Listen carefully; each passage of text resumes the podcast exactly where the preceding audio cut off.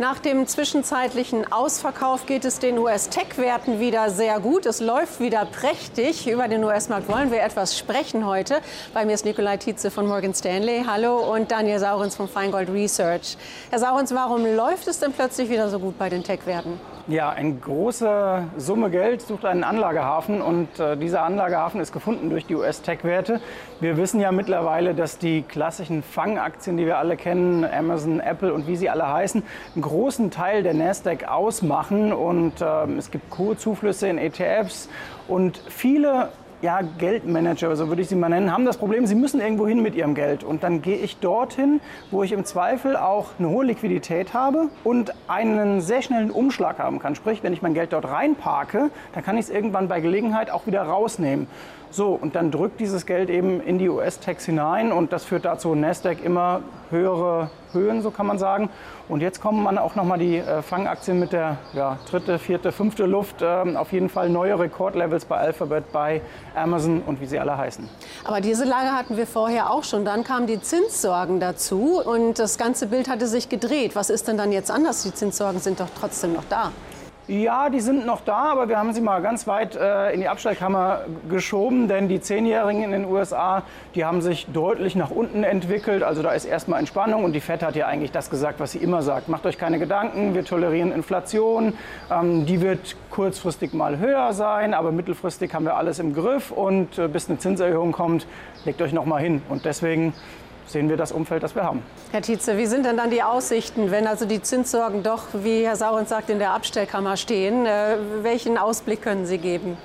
Ähm, naja, wir müssen erstmal schauen, was machen unsere Anleger. Und die gehen zumindest bei den Einzelaktien hauptsächlich long. Auch hier, wie Daniel Saurens gesagt hat, in die Fangaktien, aber, aber auch hier in DAX-Werte und dann die ganz klassischen wie eine Deutsche Telekom oder eine SAP, ähm, die sich ja in den letzten Wochen auch recht gut entwickelt haben. Und beim Ausblick, naja, da muss man mal so ein bisschen schauen, denn wir hatten jetzt gerade Anfang des Jahres sehr großen Optimismus. Das hat die Zykliker auch getrieben. Jetzt sind natürlich eher wieder die Tech-Werte gefragt. Aber ähm, im letzten Jahr sind halt viele Konsumentenausgaben in Güter gegangen und nicht so sehr in Freizeit oder in Essen gehen zum Beispiel oder Urlaube oder so. Und deswegen die Erwartungen sind schon recht hoch und es kann natürlich sein, ähm, dass die Margen jetzt etwas zurückkommen könnten in naher Zukunft. Woran liegt das? Die Rohstoffe sind stark gestiegen, Öl zum Beispiel sehr stark, dann die Lohnkosten ähm, werden ansteigen und äh, das ist so ein Mix,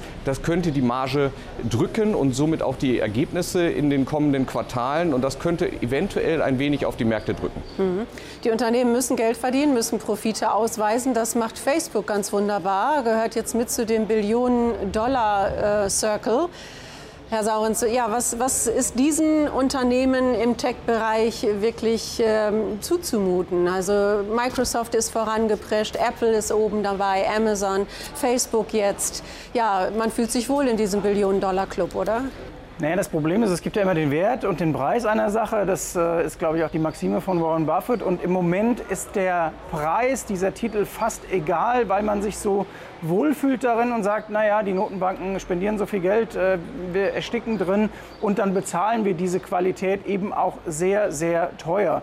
Ähm, man kann fast gar keine ja, herkömmliche Analyse des, des Unternehmenswerts mehr vornehmen, weil man müsste man sagen, man geht ganz weit zurück in die klassische KGV-Welt. Äh, die Älteren erinnern sich, früher gab es sowas mal Kurs-Gewinn-Verhältnis und dann hat man gesagt, ab einem bestimmten Level ist eine Aktie teuer und dann ist sie sehr teuer und mittlerweile ist alles durch diesen Zins so planiert, dass fast jeder Preis auch bezahlt wird. Denn am Ende ist Zins nichts anderes als der Preis für Geld. So, und wenn dieser Preis niedrig ist, dann kann ich eben diese Aktien so teuer bezahlen.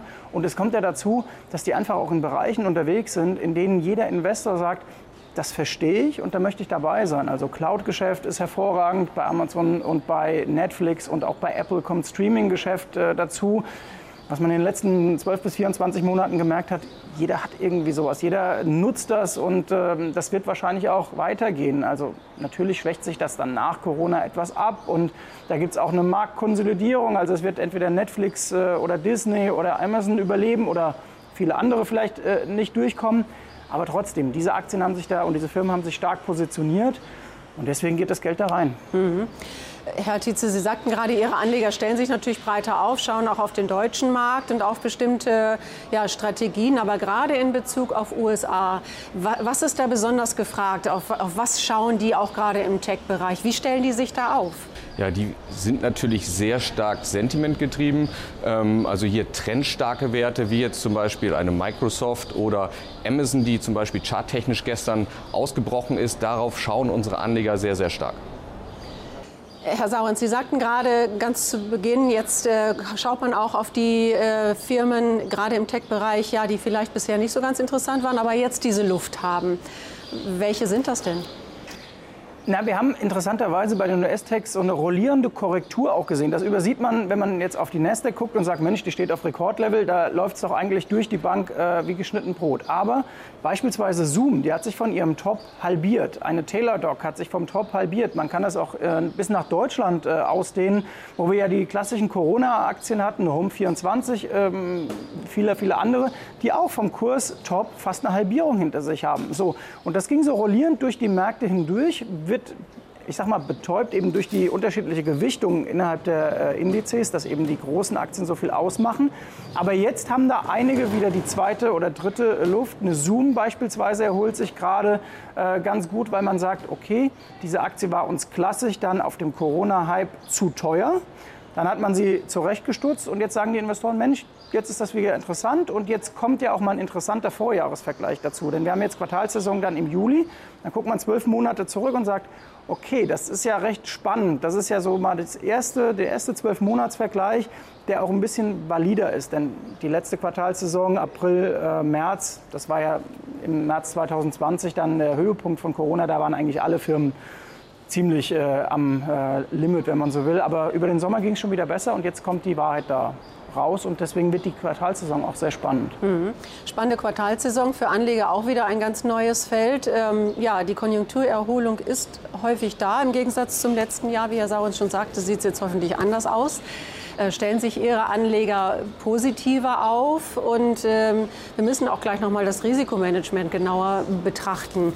Ähm, welche feinen äh, Antennen sollten Anleger haben, äh, aber die sind schon eher positiv eingestellt. Ja, sie sind eher positiv und das deckt sich auch mit dem Gesamtmarkt. Schaut man zum Beispiel auf den VDAX New, also den, äh, die implizite Volatilitätserwartung für die nächsten ähm, Wochen. Da sieht man auch im DAX, dass die Anleger mit einer Wahrscheinlichkeit oder ja, damit rechnen, dass sich der DAX so ungefähr um, um 4, 5 Prozent bewegen könnte. Das ist natürlich nicht viel und das ist so eine gewisse Sorglosigkeit.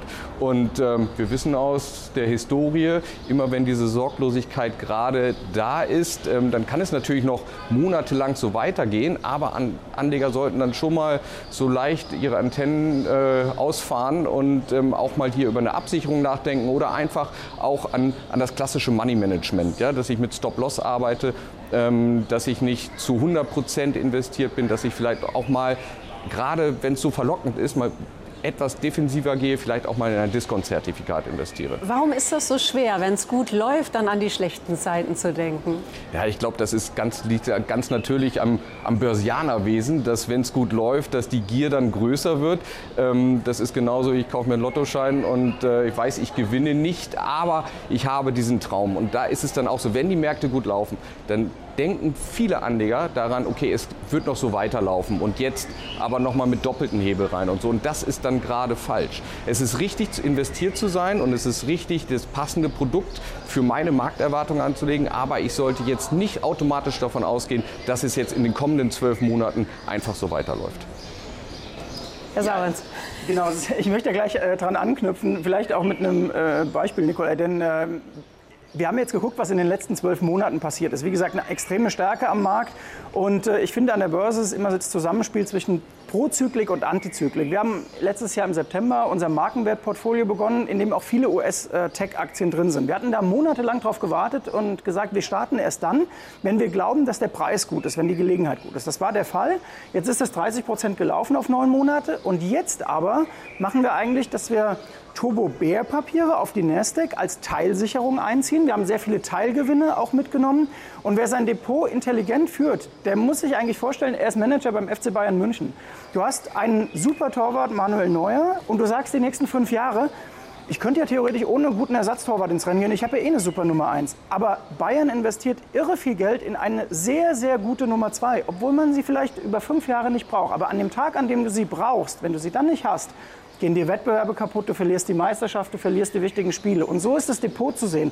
Wenn ich einen DAX-Put kaufe oder einen Nasdaq-Put oder einen Turbo Bear, dann brauche ich den nicht direkt. Und ich kann eigentlich sogar recht froh sein, wenn ich ihn über die nächsten Monate nicht brauche. Aber irgendwann wird ein Moment kommen am Markt, da bin ich froh, wenn ich einen Puffer habe, denn dann wird es teuer, wenn es mit einem Mal an den Märkten rappelt und ich nicht dieses bisschen in eine Versicherung investiert habe. Und so sollte man sein Depot führen, finde ich.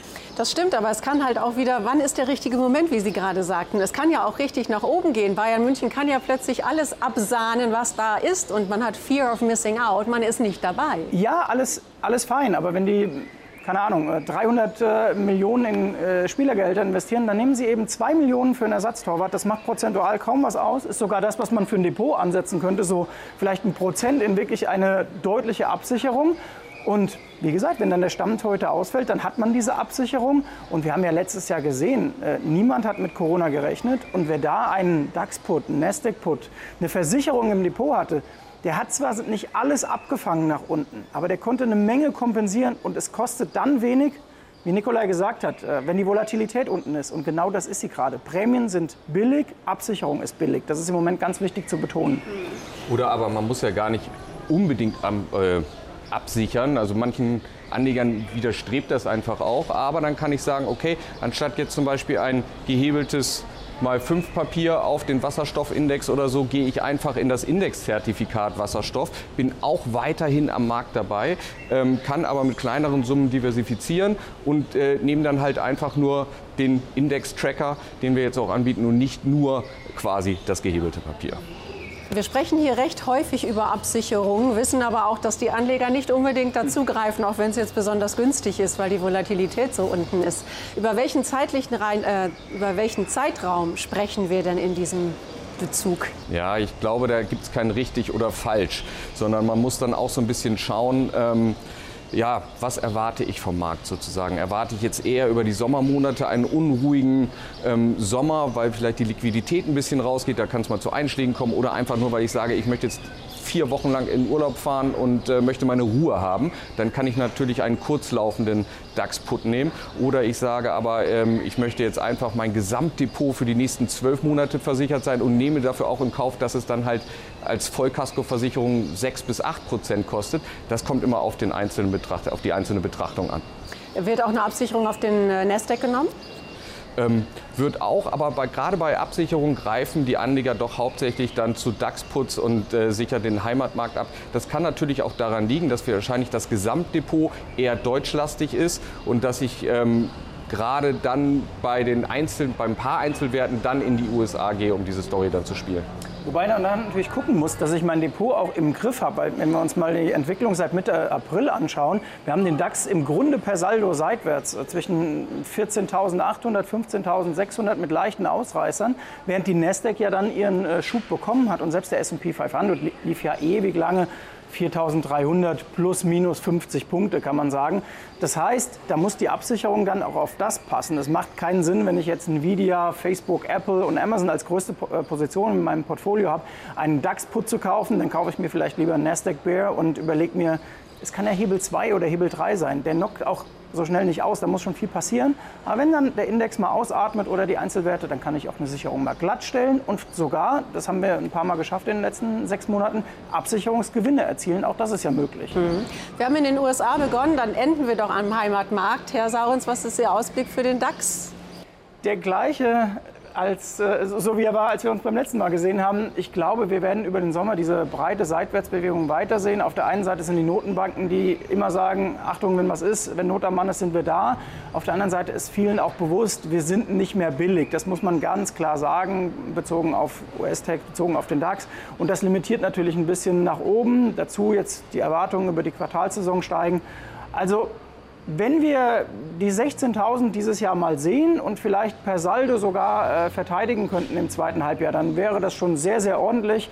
Denn man darf nicht vergessen, 2021 hatten wir im DAX eigentlich noch keine nennenswerte Korrektur und das wäre komisch, wenn die innerhalb eines Jahres nicht käme. Das habe ich eigentlich noch nie erlebt so. Ja, wir bleiben gespannt, aber 16.000 ist ja eine Nummer. Ganz herzlichen Dank, Daniel Saurens, Feingold Research, Nikolai Tietze von Morgan Stanley und wie immer auch bei Ihnen, liebe Zuschauer, schön, dass Sie dabei waren, bedanken wir uns für Ihr Interesse.